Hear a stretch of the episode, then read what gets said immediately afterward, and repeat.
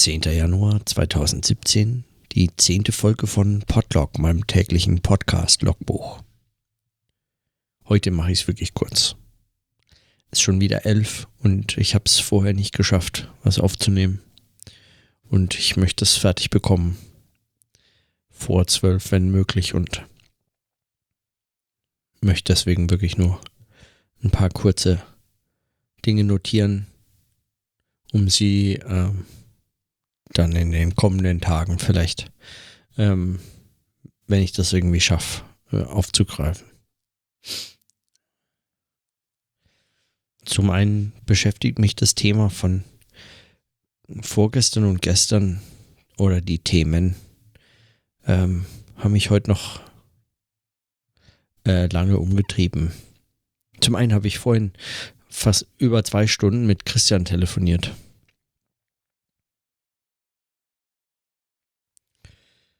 Ähm, das hatte ich ja kurz angekündigt. Der den Text von Bernhard Perksen anders gelesen hatte als ich. Ähm, und darüber haben wir diskutiert. Wir haben aber auch über ähm, die Briefwechsel diskutiert von ähm, Kubitschek und Nassé und Kubitschek und Legevi. Mehr aber über den von Nassé und Kubitschek.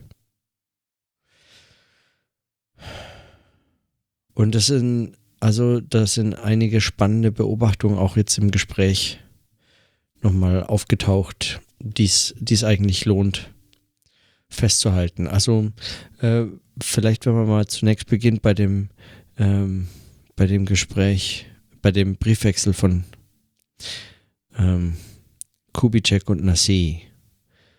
Worüber wir unter anderem diskutiert haben, war die Frage, was das denn eigentlich heißt, wenn Amin Nassé in Interviews, aber auch jetzt in diesem Briefwechsel selber, ähm, dann immer wieder betont, dass man mit äh, denjenigen aus dem ähm, radikal rechten Milieu auch auf Augenhöhe diskutieren kann mit der sogenannten neuen Rechten. Das sei, das sei ein Gespräch auf Augenhöhe möglich und notwendig. Also in den verschiedenen Interviews, auch äh, zum Teil in dem verlinkten, ähm, äh, sagt das Nassé ganz explizit. Und auch in den Briefwechseln deutet er das an. Also was heißt es, wenn man sagt, auf Augenhöhe diskutieren oder den anderen ernst nehmen? Ähm, bedeutet ernst nehmen, dass man die Sache ernst nimmt, also das Phänomen, den äh, rechtsradikalen, äh, die rechtsradikalen Ideologien und äh, diese Diskurse, die wieder populärer werden, die Verbreitung finden, die ernst diskutiert werden und ernst genommen werden. Und ähm, die hm, ja also nimmt man diese Sache, dieses Phänomen ernst, sozusagen, weil es eine ernste Sache ist? Oder nimmt man den anderen ernst? Also in dem Fall jetzt zum Beispiel Götz Kubitschek. Nimmt man ihn ernst als einen anderen, als einen Gesprächspartner, als einen ebenbürtigen Gesprächspartner? Und was, was soll das heißen? Und das Dritte ist, heißt nicht auf Augenhöhe diskutieren, auch eigentlich, dass man in der Sache ergebnisoffen diskutiert. Dass man also äh, an dieses Gespräch herangeht mit der grundsätzlichen Möglichkeit, dass einen der andere überzeugen könnte. Und diese Art der Aufrichtigkeit oder der, ähm, der Offenheit dieses, was es eigentlich heißen müsste, auf Augenhöhe zu diskutieren und den anderen ernst zu nehmen. Äh, das konnte, das konnten Christian und ich beide eigentlich nicht in diesen Gesprächen oder diesen Briefwechseln erkennen. Ist eigentlich nicht plausibel anzunehmen, dass Amina C. diesen Briefwechsel begonnen hat mit dem Gedanken, oh, vielleicht, wer weiß, könnte ich ähm, dann doch auch ein Nazi werden. So, so nach dem Motto. Also dieser, ähm, diese Art der Ergebnisoffenheit, die in dem steckt, den anderen ernst zu nehmen, kann nicht mit gemeint gewesen sein. Es heißt also vermutlich, dass man den anderen ernst nimmt, zumindest insofern, als dass man ähm, seine Argumente und Positionen überhaupt, was er zu sagen hat, nicht schlichtweg von vornherein ungehört ähm, und ohne Mühe sich zu machen, äh, zurückweist, abweist, ablehnt und sagt, das ist kein relevanter Gesprächsbeitrag, das ist überhaupt nicht, ähm, das ist überhaupt kein, also ich nehme dich überhaupt nicht als relevante Adresse wahr. Meine, äh, also Kommunikationsbeiträge, die ich mir zuschreibe, mein, meine Kommunikation, meine, mein, mein Diskursbeitrag, der hat sich nicht an dich zu richten, weil ich nehme dich so nicht ernst. Und auf Augenhöhe diskutieren heißt, man nimmt den anderen eben in genau diesem Punkt eben doch ernst. Also man, ähm, man spricht mit dem anderen und hält es für nötig und wichtig, sich Argumente zu überlegen gegen die Argumente des anderen, beispielsweise.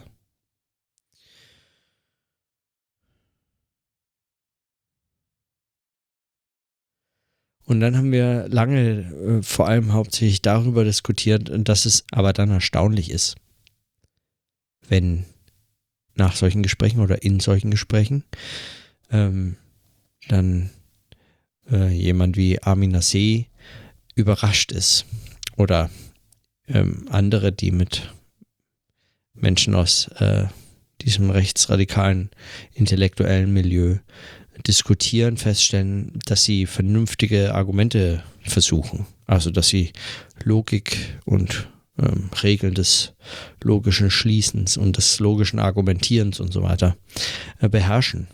Dass sie also auch das verwenden. Und man ähm, äh, ist überrascht und woher diese Überraschung kommt, ähm, mag noch eine interessante Frage sein. Ja.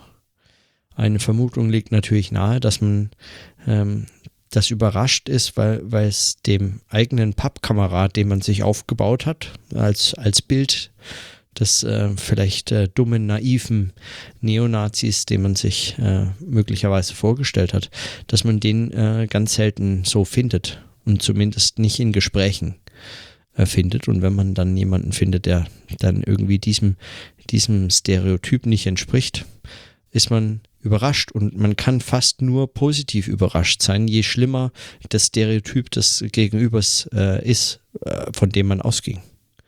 Und diese Form der positiven Überraschtheit hat ähm, manchmal äh, fatale Konsequenzen, weil sie ähm, dem anderen gegenüber einen Kredit gibt an Glaubwürdigkeit und an Ernsthaftigkeit und Aufrichtigkeit, die so gar nicht zu finden ist. Also letztlich ähm, rechnet man dem anderen etwas, schreibt ihm etwas gut, was auf die eigenen möglicherweise selbst naiven Vorstellungen und ihre Enttäuschung zurückzuführen ist und mit dem anderen überhaupt nichts zu tun haben. Das macht die Argumente von ähm, äh, Nazis nicht besser. Nur weil man überrascht ist, dass sie welche haben. Äh, in keiner Form. Und es hält sogar diese positive Überraschung, hält sogar bisweilen davon ab, äh, die Argumente des anderen tatsächlich ernsthaft ähm, anzugreifen, ähm, zu zerlegen, wenn nötig und wenn möglich. Ähm, auf äh, und, überhaupt einfach in diesen Streit einzutreten und ähm, Positionen zu beziehen und, ähm, und für was auch immer zu streiten, was ein ähm, motiviert eben dann äh, in der Situation zu streiten.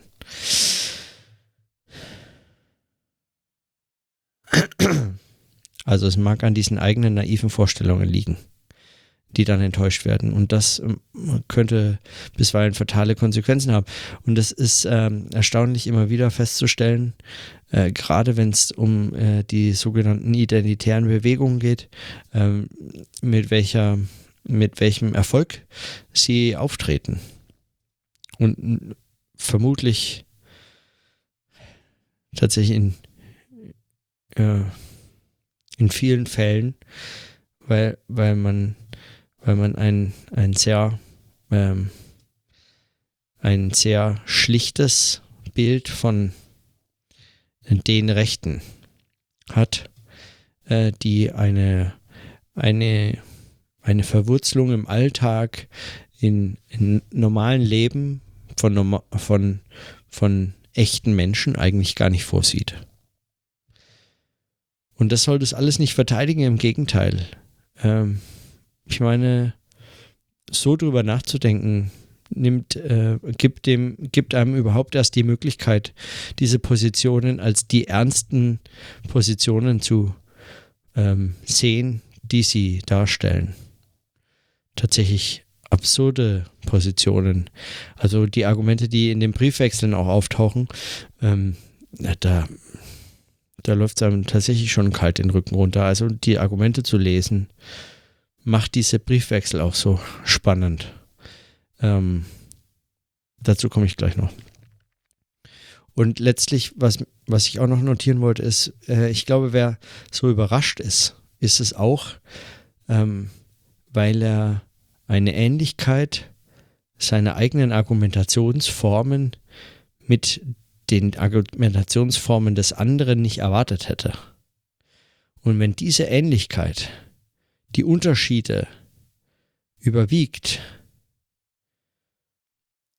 ähm, in der Argumentation, dann ist, die, dann ist die Überraschung umso größer. Und wenn die Überraschung größer ist, deutet das darauf hin, dass möglicherweise mit seiner eigenen Argumentation etwas nicht äh, in Ordnung ist. Also dass man möglicherweise selber ähm, schärfer mit sich kritisch umgehen müsste, bevor man die Position des anderen versucht zu kritisieren. Und auch das äh, scheint mir, also das habe ich ja versucht auch gestern an dieser Diskussion von Nassis ähm, äh, Auseinandersetzung mit Kubitschek oder mit dieser Unterscheidung von rechts und links äh, deutlich zu machen. Ähm, auch das äh, kann man daraus äh, lesen. Diese Unterscheidung von rechts und links wird so schlicht strukturiert, so schlicht aufgebaut, dass man, ähm, äh, dass man ähm, dass man sie hinterher eigentlich nur verwerfen muss.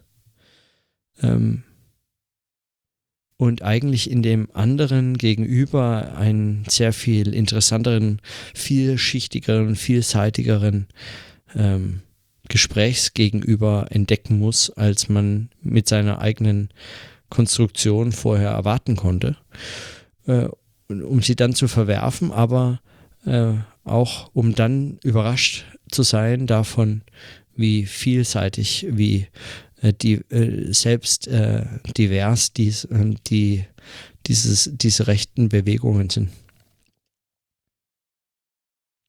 Okay, das nur als kurze Notiz, weil, wie gesagt, ich möchte heute ähm, da ein bisschen kürzer bleiben. Ich wollte auf noch einen zweiten Punkt, äh, bevor ich noch auf den Perksen-Text noch mal kurz zurückkomme, noch auf einen zweiten Punkt eingehen, nämlich auf einen tollen Kommentar äh, von Günther äh, Lierschow wieder, der, also ich habe den letzten tollen Kommentar schon gar nicht äh, wirklich diskutieren können. Aber ähm, er hat es ja auch nicht leichter. Ich mache ja auch jeden Tag wieder eine Folge. Und er, er schreibt dann einen tollen Kommentar nach dem anderen. Und wenn ich es schaffe, äh, möchte ich darauf eingehen. In dem Fall ähm, bezog er sich auch auf den Briefwechsel, deswegen schließe ich das jetzt an der Stelle an. Ähm, er sagte, er wollte eigentlich erst morgen darauf eingehen, aber er versteht nicht so ganz, was ich an dem Briefwechsel von Nassé und Kubitschek so wesentlich finde. Weil das hatte ich tatsächlich gestern gesagt, dass ich das äh, wesentlich finde, dass man da äh, wesentliche Dinge herauslesen kann. Ja, er meint, Nassé betreibt einen hinterhältig investigativen Journalismus, hat er dann später relativiert in einem zweiten Kommentar. Er meinte, es war schon spät. Äh, das würde er gar nicht mehr so sagen. Aber es wäre schon ein gewisses manipulierendes Element in der Art, wie er den anderen befragt. Ich finde das nicht problematisch, weil Nassi ist Gesellschaftswissenschaftler und Soziologe. Der kann Gesellschaft und äh, soziale Phänomene und dazu zählen eben auch rechte Bewegungen und ihre intellektuellen Führer und Vertreter. Die kann man befragen, auch in äh, Briefen und an einem Austausch interessiert sein. Und Kubitschek hatte auch Motive und Gründe, warum er mit äh, Nassé schreibt, die nicht vollends in dem gegenseitigen Wohlbefinden aufgehen. Also man kann sehr wohl mit einer eigenen Agenda jemanden schreiben, ein, ein, ein in der Form, äh, äh, in der Form ähm, sachlichen Diskurs führen, äh, Briefe hin und her äh, schreiben, äh, am Schluss auseinandergehen und dann jeweils in, das in Texten äh, verarbeiten, die den anderen möglicherweise scharf oder vernichtend kritisieren. Das kann man meines Erachtens vollkommen äh, legitim tun, ohne, äh, ohne sich hinterher einer ähm, ohne, ohne hinterher äh, sich diesen Vorwürfen aussetzen zu müssen. Also das ist völlig, äh, meines Erachtens völlig in Ordnung. Ähm, aber äh, was Günther schreibt, ist, äh, er meint, wir erfahren dadurch nicht mehr, als wir vorher schon gewusst hätten. Äh, nämlich das, was passiert, wenn Ideologien eine Schwelle der Emotionalisierung überschreiten und deren Vertreter gewaltbereit werden. Ähm, und, die, äh, und ich lese noch ein kurzes Stück weiter. Die Logik der Gewalt bleibt äh, dieselbe, ob rechts oder links oder dschihadistisch. Auch das wissen wir seit die RAF in Nordafrika verweilte. Wissen wir nicht längst durch Anders Bering, äh, Bering Breivik und den rechtsradikalen Morden in Deutschland, wie weit es gehen kann, wenn die Stimmung aufgeheizt ist und jemand meint, er müsse unbedingt handeln. Es ist für mich eher ein Wunder, wenn nicht mehr passiert. Ähm, also an dem, der, diesem Absatz würde ich äh, ganz, äh, ganz äh, fundamental widersprechen wollen. Ähm, und, äh, und zwar in, äh, in, in vielen Punkten. Ähm, zum einen, ähm, was man bei, bei der Auseinandersetzung von Kubitschek mit Nassé, aber auch Kubitschek dann zwei Jahre später mit Legevi äh, nicht sieht, ist diese Form der einfach nur der, des, des Mordens. Das ist nicht vergleichbar mit Breivik und ist nichts vergleichbar mit äh, dem, äh, dem, äh, ähm, dem NSU ähm, oder dem dschihadistischen Attentaten und Terroranschlägen ähm, oder äh, anderen rechten und linken äh, Anschlägen äh, einfach so, sagen, dieser, dieser, dieser, äh, sondern äh, es geht hier um die, den, es geht hier sozusagen um einen intellektuellen Kampf. Es geht hier darum, Dis Diskurshoheit zu äh, äh, erlangen oder es geht hier darum, eine Stimme zu gewinnen und zwar eine explizit intellektuelle Stimme. Und deswegen ist es was anderes. Das ist nicht, was Breivik wollte oder versucht hat. Also da kann man sein Manifest dann äh, noch so sehr hinterher in, in allen Medien lesen und verbreiten und damit denken, er hätte es erreicht und so. Ähm, mag sein, dass das natürlich äh, auch, äh, also ja, also es ist auch eine Konsequenz, aber es ist, äh, es ist trotzdem in der Art was völlig anderes, ähm, als wenn man mordet und, und zehn Jahre später fliegt es auf oder fünf Jahre oder wie viele Jahre auch immer, ähm, dass es diese Morde gab wenn man also keine öffentliche Verantwortung dafür übernehmen kann. Also es ist was völlig anderes, wenn man sich explizit mit anderen äh, so gesehenen intellektuellen Größen der Gesellschaft auseinandersetzt, explizit und offensiv das Gespräch sucht, in den Austausch tritt, äh, Symposien organisiert, Workshops, äh, einen Verlag gründet, Bücher herausgibt, sie verkauft, ähm, auf Veranstaltungen öffentlich spricht, im Internet Videos produziert, sehr aufwendig, sehr, ähm, sehr, ähm, also sehr klischeebeladen, aber auch in der Machart sehr modern ähm, und, und all diese Mittel nutzt, das ist was völlig anderes. Ähm, und das erkennt man in diesen Briefen.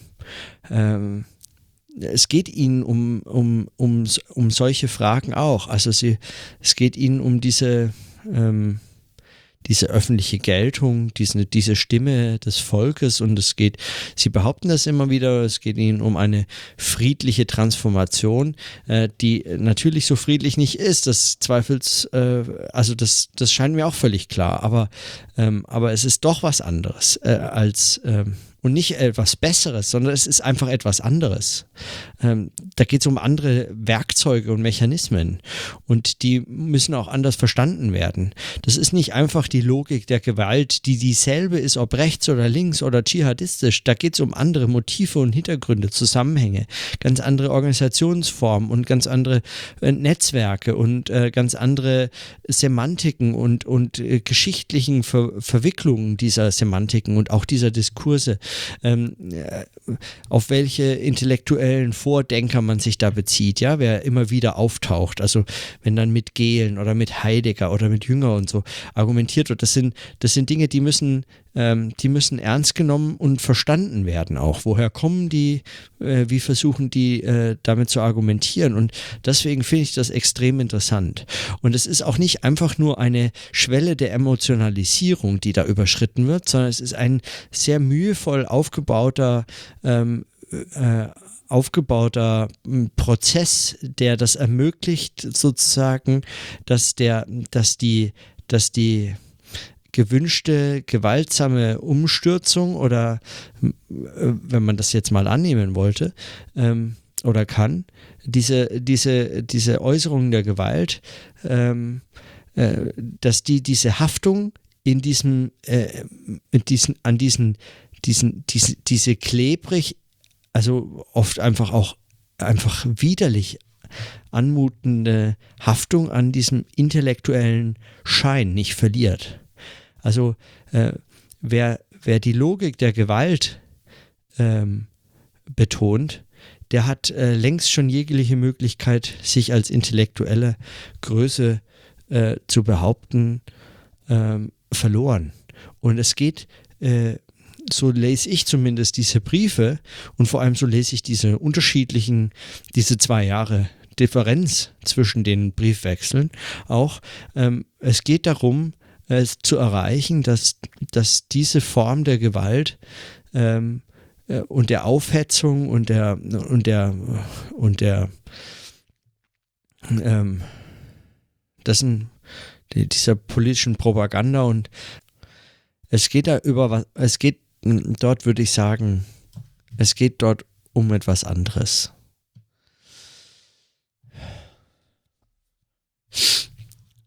es geht dort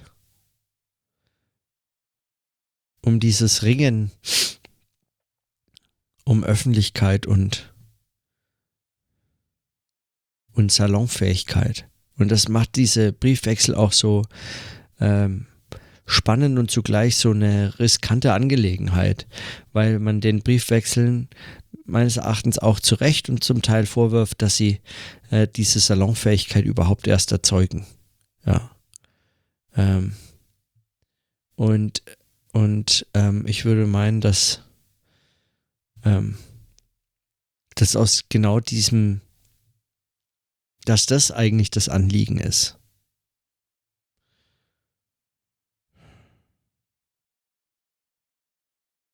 Oder es ist ein Anliegen. Und man kann herauslesen, würde ich sagen, oder dafür sind diese Briefe so äh, gute Zeugnisse. Man kann herauslesen, wie, ähm, wie diese Bewegung und politischen Überzeugungen funktionieren im Diskurs, die man sonst sehr selten im Diskurs beobachten kann. Man kann nur beobachten, wie über sie gesprochen wird. Man kann sie aber nicht im Diskurs selber beobachten weil sie eben, äh, das schreiben ja auch diese Briefe selber oder das beschreibt auch Nassé und Legevi, äh, weil sie, weil sie äh, im, im öffentlichen Diskurs, in den, in den Zeitungen, im Fernsehen, aber auch äh, auf äh, Weblogs ähm, eben öffentlich gelesenen und nicht nur in den jeweiligen Milieus gelesenen ähm, äh, Weblogs nicht auftauchen.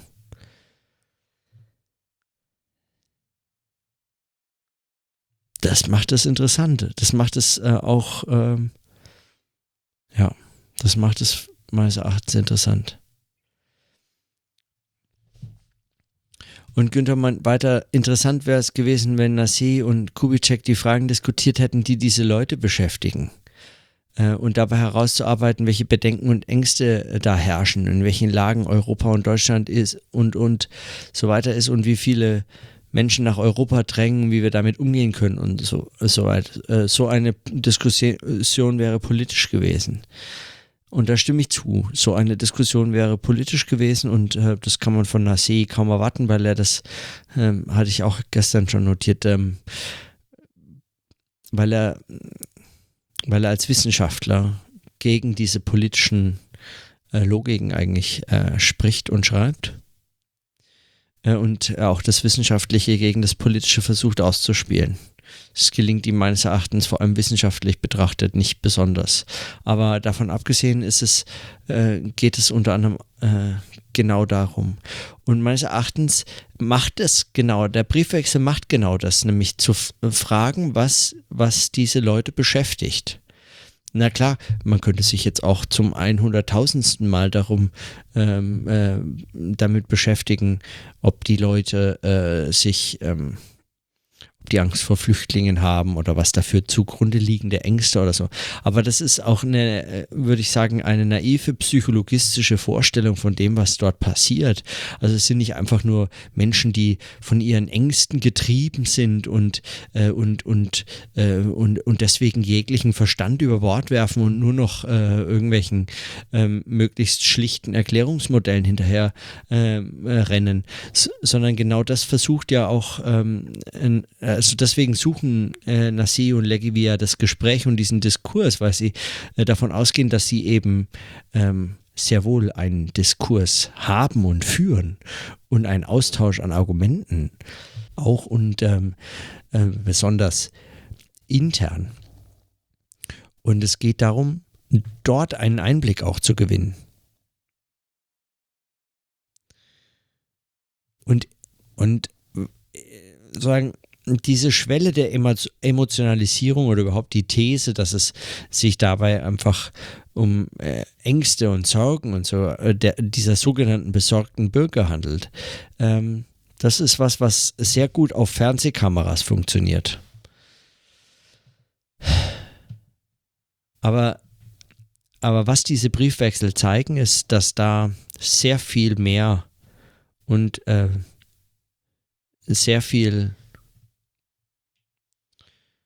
ähm, dass da sehr viel mehr auf dem Spiel steht.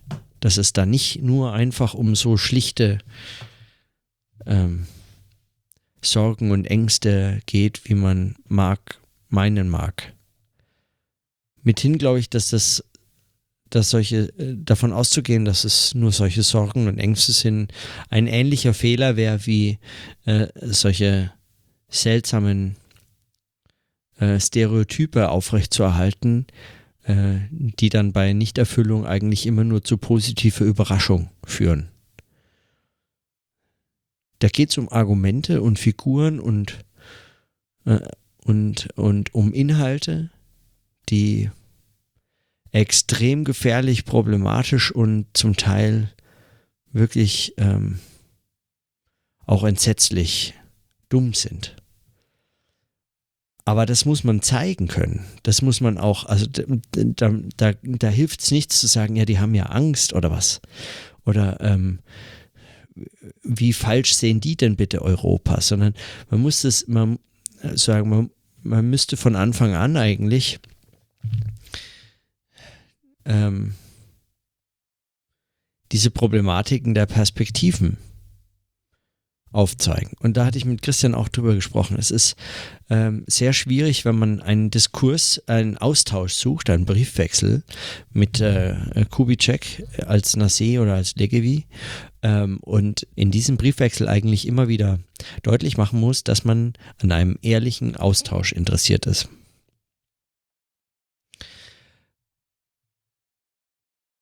Und diese, um diese Ehrlichkeit zu konstruieren, weil man kann Ehrlichkeit ja äh, eigentlich nicht behaupten.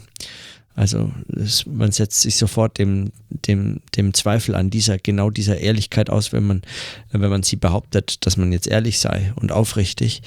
Ähm, um sie zu konstruieren, muss man immer mehr, immer stärker und öfter auch äh, einbringen, dass man die Position des anderen ernst nimmt ähm, dass, ähm, dass man ihm zuhört, dass es äh, zählt, was er sagt und so weiter. Ob das stimmt oder nicht, ist egal. Aber das führt dazu, dass man die äh, Argumente nicht sofort und scharf äh, in der Form kritisieren kann, in der man sie äh, möglicherweise kritisieren müsste und, ähm, und zugleich dann dadurch zu einer, zu einem, zu einem Gespräch führt oder zu einem Ergebnis, zu einem Briefwechsel, der sich liest, als wären das sozusagen zwei Freunde auf Augenhöhe oder Bekannte oder so. Oder ähm, als wären das ebenbürtige Partner oder es geht hier um den Austausch von äh, lediglich in Nuancen unterschiedlichen Ideen und Überzeugungen. Und das verfälscht äh, die Sache, worum es geht, äh, erheblich. So, und das ist tatsächlich, würde ich sagen, auch ein, äh, das ist auch ein Problem, was man diesen Briefwechseln vorwerfen kann und müsste.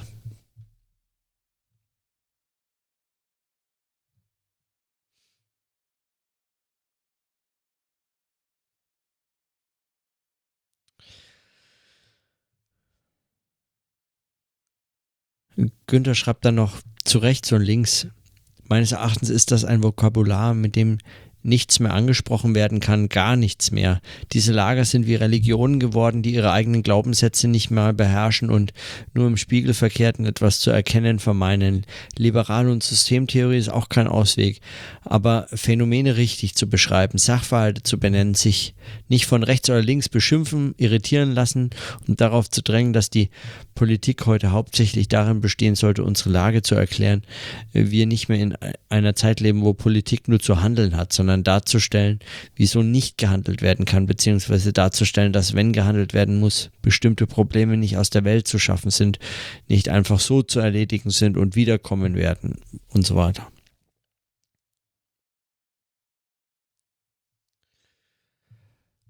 Und ähm, da würde ich vieles, äh, da würde ich vielem zustimmen wollen.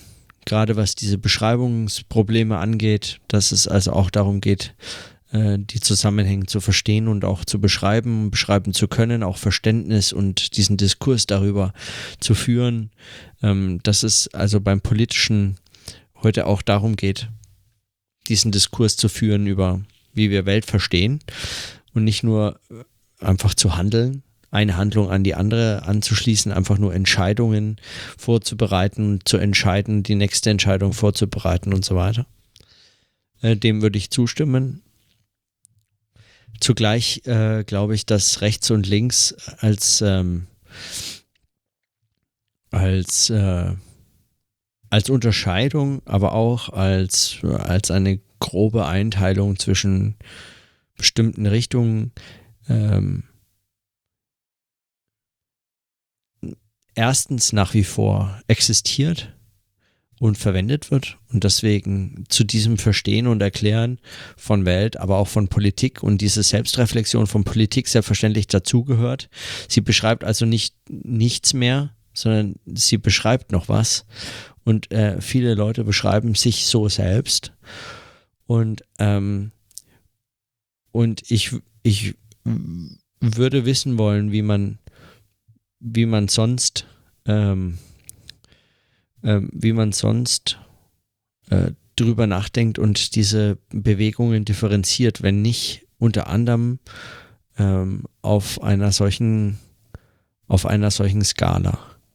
Also es gibt bestimmte Verwandtschaften zwischen eher tendenziell linken Positionen, so unterschiedlich die äh, in, in ihren einzelnen Facetten sein äh, mögen, und es gibt äh, Verwandtschaften zwischen rechten äh, Parteien, Organisationen und Gruppierungen. Und die sind nicht einfach äh, nur weil wir sie gewohnt sind, so zu nennen, sondern auch, weil politische Bewegungen, Überzeugungen und Gedanken historisch gewachsen sind. Und sie sind gewachsen in dieser Unterscheidung. Also sie sind Früchte von dem Baum des Rechts-Links-Unterscheidens sozusagen. Und da hängen die halt einfach nur mal dran. Und es sind Äste und die einen wachsen halt rechts und die anderen wachsen halt links. Ähm, und dann kann man nicht so tun und so sagen, ja, aber den Baum, den gibt es gar nicht, der beschreibt gar nichts mehr. Äh, dann hätte man, äh, würde man davon ausgehen, nur noch irgendwo Stöckchen, Stöckchen rumliegen. Ähm, äh, und, und, und sagen, und, und jegliche historischen ähm, Zusammenhänge würde man damit übersehen. Damit wäre aber dem Verständnis äh, dieser, dieser Entwicklung der politischen Ideen, Überzeugungen, Bewegungen, Organisationen, dem wäre kein Stück, äh, äh, da wäre nichts gewonnen. Also so plausibel das heute klingen mag, dass man mit rechts und links die Komplexität der Welt nicht mehr erklären kann. So plausibel das klingen mag, so wenig äh, halte ich das für ähm, halte ich das für äh, hilfreich und weiterführend ähm, konkret anzuwenden.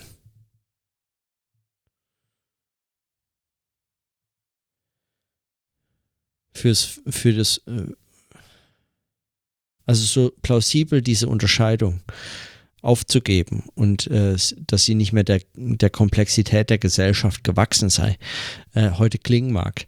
Ähm, so wenig halte ich es für äh, zielführend oder verständnisfördernd, äh, diese Unterscheidung einfach zu löschen aufzugeben, so zu tun, als gäbe es sie nicht und so zu tun, als könnte man sie nicht mehr gebrauchen. Man kann sie gebrauchen und man und sie beschreibt und ähm, und und lässt äh, ein, eine eine Folie des äh, eine äh, auch der Beschreibung oder auch des darüber Reflektierens äh, zu ähm, die bestimmte Bewegungen in ihren historischen Bedingungen und Entwicklungen begreift. Und wenn man dann beispielsweise äh, so ähm, also in meinem Fall, ich lese hauptsächlich eben ähm, ähm, Autoren aus, der, aus, dem, aus den linken Bewegungen.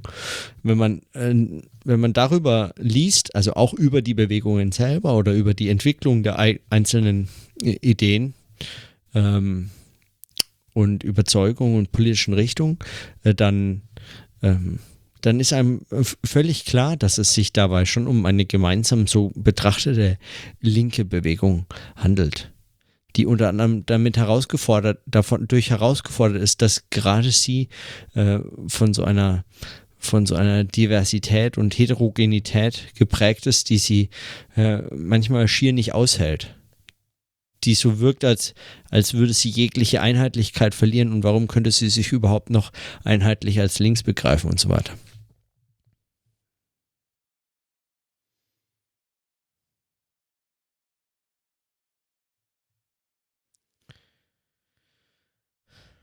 Also ich fand den äh, Kommentar sehr, sehr gut. Aber an den Punkten, ähm, da wäre ich, da bin ich nicht einverstanden. Zum einen glaube ich, diese Briefwechsel zeigen mehr als nur die Logik der Gewalt, der Emotionalisierung und der Sorgen und Ängste von Menschen, die sich äh, in für so schlichte äh, Gründe wie Sorgen und Ängste äh, seltsam anmutende, komplexe äh, Gedanken- und Argumentationswege äh, dann Ausdruck und Form gibt. Und zum anderen halte ich dieses äh, Unterscheidungsschema von rechts und links nach wie vor äh, nicht nur für tatsächlich verwendet und deswegen relevant, sondern auch noch für ähm, das Verstehen ermöglichend, weil es eben sich dabei um die historischen Unterscheidungen handelt, aus denen heraus sich heute die politischen Bewegungen und Organisationen heute entwickelt haben. Und mir scheint, ah, und Martin hat mich äh, auch noch auf ein Buch hingewiesen, das ich äh, mir nochmal vornehmen muss, nämlich, ähm, ah, wie heißt es jetzt? Buch von Slavoj Žižek, äh, zuerst 2001 auf Deutsch erschienen, 2015 in der zweiten Auflage. Entschuldigung, wenn ich ähm, Passagen. Ähm, ah, genau. Ein Plädoyer der, äh, äh ein Plädoyer für die Intoleranz von Slavoj Žižek, der ähm, in dem Buch anscheinend ähm, also ich kenne nur ein paar äh, Vorträge, in denen er das immer wieder äh, auf die eine oder andere Weise darstellt, aber das Buch habe ich nicht gelesen. Ähm, indem er unter anderem gegen diese Ablehnung des, dieser Rechts-Links-Unterscheidung, und das ist ein wichtiges Argument, dass die Unterscheidung von rechts und links heute in Frage zu stellen, Ausdruck, möglicherweise Ausdruck eines äh, neoliberalen äh, Mainstreams geworden ist, der alles zu sagen äh, zu können glaubt, ähm, der alle Differenzierungen in, sich selbst äh, in sich selbst hinein ähm, äh, aufgehoben ähm, versteht und außer sich nichts, äh, nichts anerkennt. Ähm, der, der sozusagen ein, ein, eine totale Abbildung der, der gesellschaftlich-politisch möglichen Verhältnisse ähm, versucht zu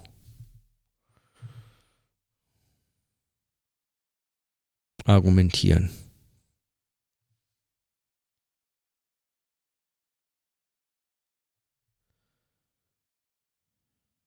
Hm.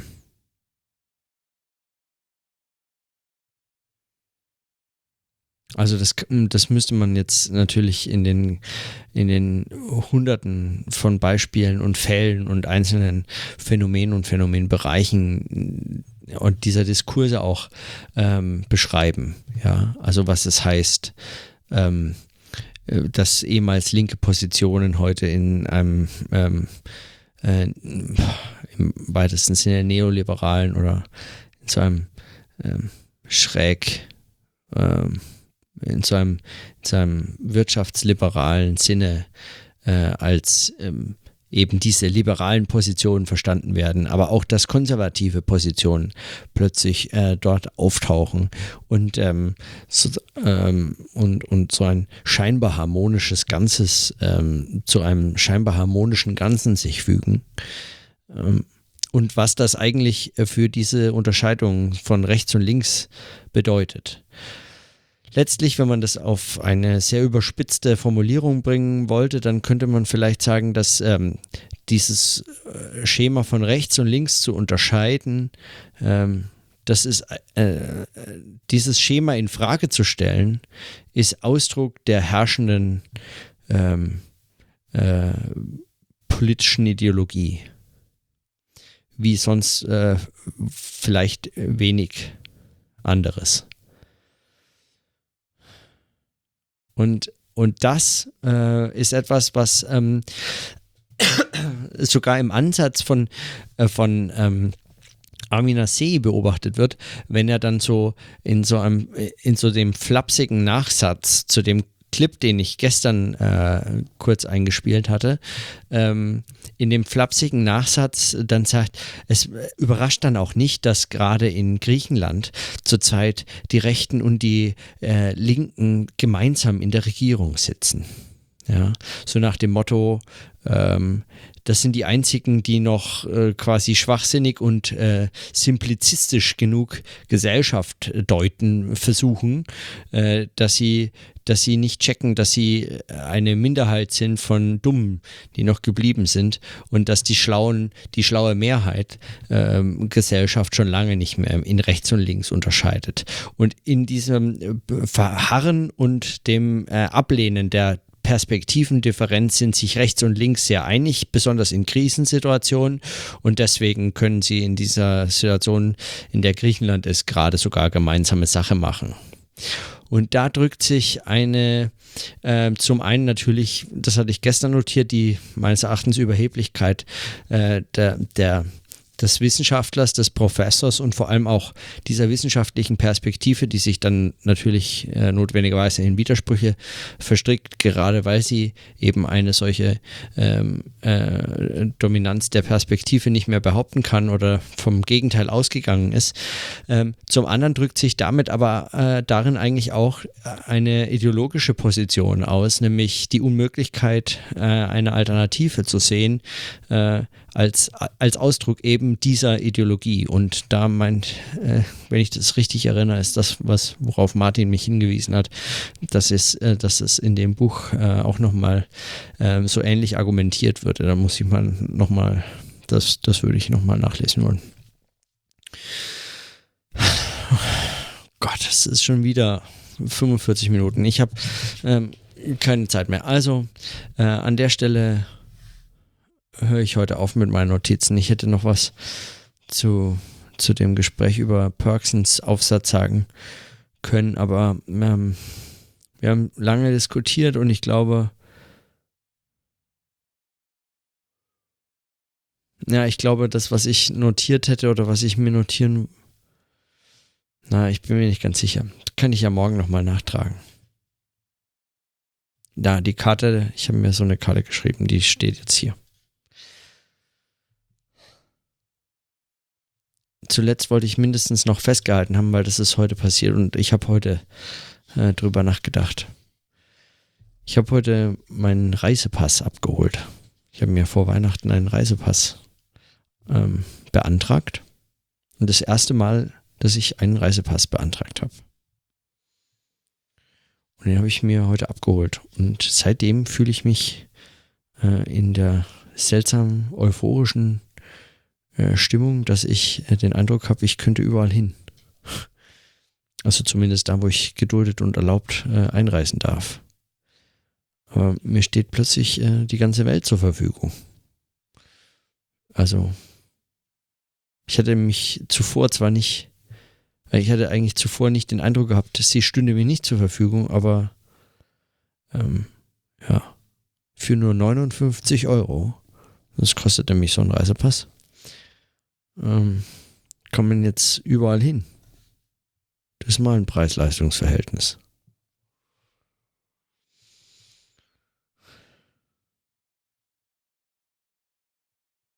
Äh, einfach schräg, was so ein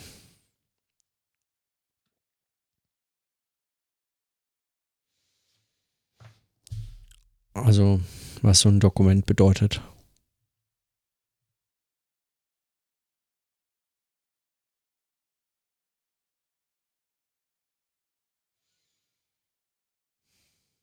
Und vor allem, was also ein Reisepass aus Deutschland bedeutet, ja.